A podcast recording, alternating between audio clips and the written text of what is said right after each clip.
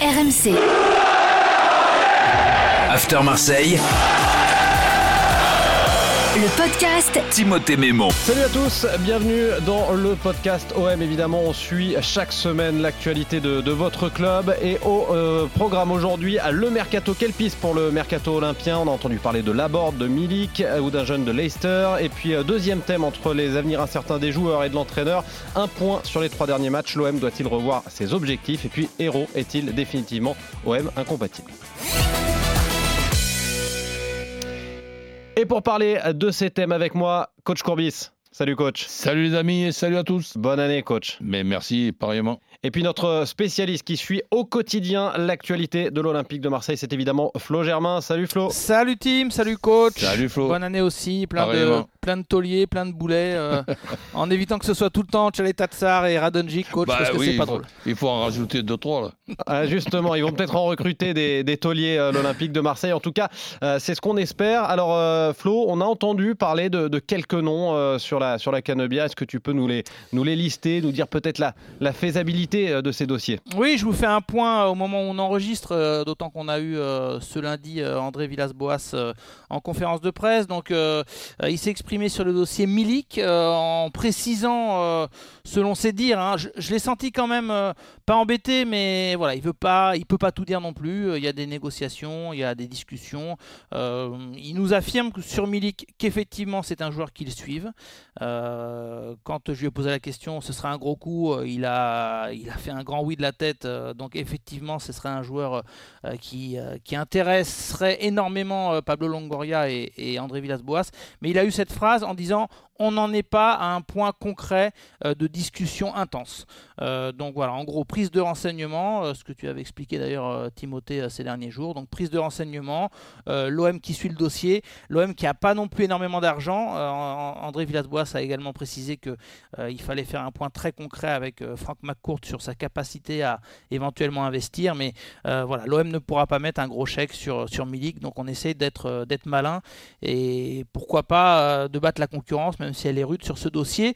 Euh, D'autres euh, joueurs dans le viseur, euh, effectivement, Gaëtan Laborde intéresse les dirigeants de, l'OM, même si là aussi André Villas-Boas était un peu embêté parce que le prochain match, ah, comme par hasard, c'est un OM Montpellier, donc il a dit c'est un peu un manque de respect d'en parler, mais c'est vrai que c'est un joueur qui plaît au coach portugais.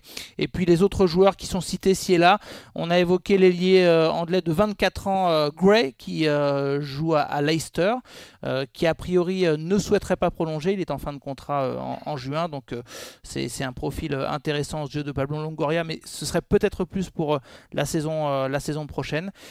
Et ensuite, la Provence ce lundi parlait d'un nouvel intérêt pour 111, le, le Messin, parce qu'on s'est bien rendu compte, coach, on en a beaucoup parlé, qu'au poste de latéral, notamment à droite, Ouais. Sakai s'essouffle et l'OM a puis, besoin de renfort. Les Santons à Marseille, c'est une spécialité, non? Exactement, et c'est terminé sur le vieux port d'ailleurs. Il fallait s'y prendre un petit peu plus tôt pour acheter les, les fameux 111 d'Aubagne ou, ou de Marseille. Avec, avec le, avec le ravi de la classe. Avec le Ravi de Crèche. Euh, justement, on en parlera du Ravi de Crèche tout à l'heure. Euh, Héros est-il définitivement OM incompatible? Mais avant ça, avant cela, effectivement, je voulais avoir ton avis, coach, sur ces Ben- possibles venues. Euh, parlons d'abord de, de Milik, le joueur de Naples.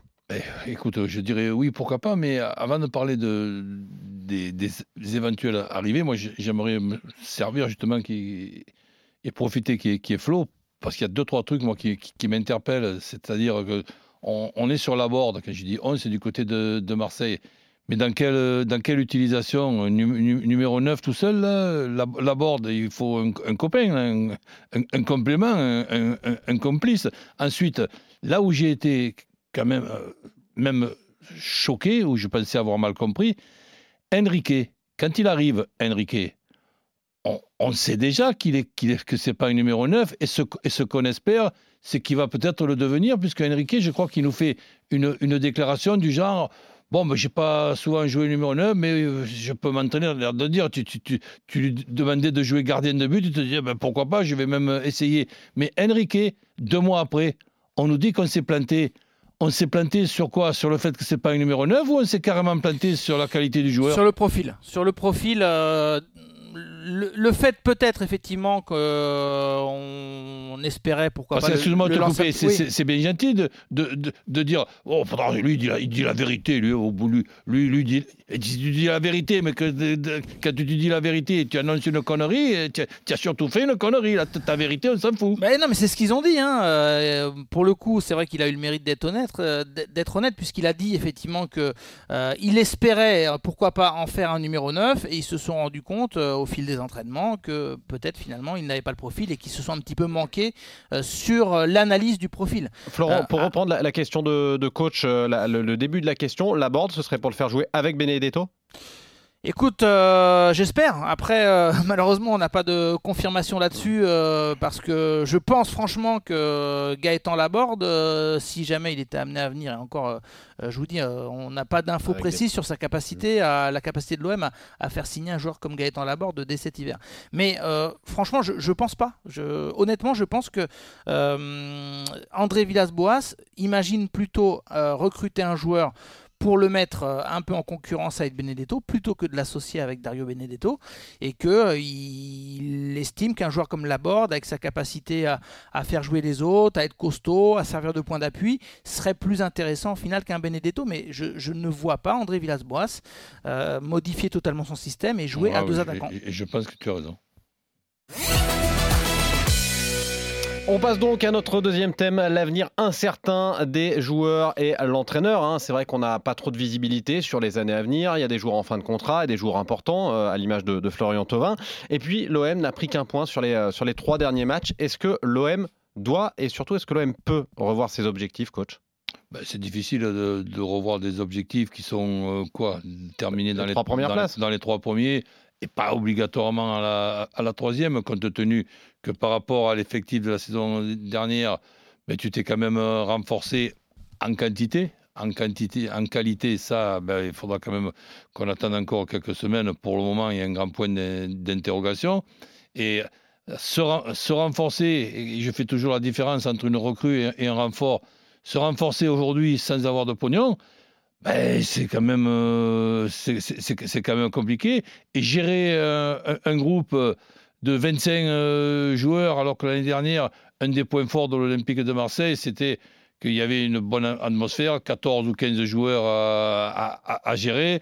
Pas beaucoup de, blessés. Un calendrier qui te permettait de jouer tous les tous, tous les 8 jours. Donc là sans qu'il y ait de départ qui puisse encore arriver de, joueurs ben, j'espère que ce, que ce sera des, renforts et pas seulement des recrues. Mais comme l'a dit Flo, pouvoir avoir une deuxième solution au poste d'arrière droit, ça serait pas une, mauvaise, idée. Flo, on, parlait des trois derniers matchs où euh, l'OM n'a pris qu'un point, mais enfin la première moitié de saison sur le plan comptable, euh, elle est quand même pas mauvaise puisqu'il y a 28 points de prix en 15 matchs. Hein. Euh, L'OM a deux points, deux matchs de retard, pardon, sur ses concurrents. Ça veut dire que évidemment ces matchs-là ne, ne, sont pas gagnés, mais qu'avec 6 points de plus, eh bien l'OM pourrait se situer à 34 points, juste derrière le Paris Saint-Germain et deux points derrière Lyon et Lille, avec cet effectif-là, euh, est-ce que l'OM euh, peut viser, continuer à viser la troisième place sans changement Mettons qu'il n'y ait pas de vente et pas de recrue. C'est possible mais compliqué. c'est vrai que quand on regarde le, classement là, que tu viens de, rappeler, Lyon, Lille, Paris, les trois premiers actuellement, beaucoup de Marseillais, qui soient supporters ou observateurs, s'accordent euh, pour dire que ce sont trois équipes qui, sur le papier et sur euh, ce qu'ils montrent depuis le début de saison, ont l'air un cran au-dessus euh, de ce que propose l'OM. Alors après, c'est vrai ces deux matchs en retard, tu l'as rappelé. Steve Mandanda disait encore ce, lundi en, conférence de presse que ça changeait un petit peu la donne dans le sens où il souhaitait que ces matchs en retard soient des matchs bonus. Maintenant, c'est des matchs où il y a un peu plus de pression parce qu'en gros, si l'OM ne prend pas au minimum 4 points, voire si possible les deux victoires là, lors de ces matchs en retard, bah, euh, ça veut dire que l'OM accuserait un, petit retard. Euh, donc euh, on va le savoir rapidement, je pense, hein, pour répondre à ta question. Je pense qu'au mois de janvier, on commencera à être fixé sur la capacité de l'OM à, rester comme ça accroché au podium. Mais pour revenir un peu à, à, ta question et justement à la manière dont tu l'as formulée, je trouve que c'est intéressant, Timothée, parce que il y a un vrai lien, je crois, entre les Marseillais, ces Marseillais qui sont en fin de contrat, et la capacité qu'a cet OM, je ne sais pas si tu es d'accord coach, à euh, être concentré à fond sur cette saison et sur les objectifs de l'OM. Il y a beaucoup, je pense, de joueurs qui sont perturbés et qui vont l'être, et André Villas-Boas en est conscient, par leur situation contractuelle. Euh, on pense à ma vie, à Tovin notamment. C'est pas évident d'être en fin de contrat. Euh, la période actuelle, en plus, elle inquiète, elle préoccupe pas mal de joueurs parce qu'ils savent pas trop comment va être le marché, etc.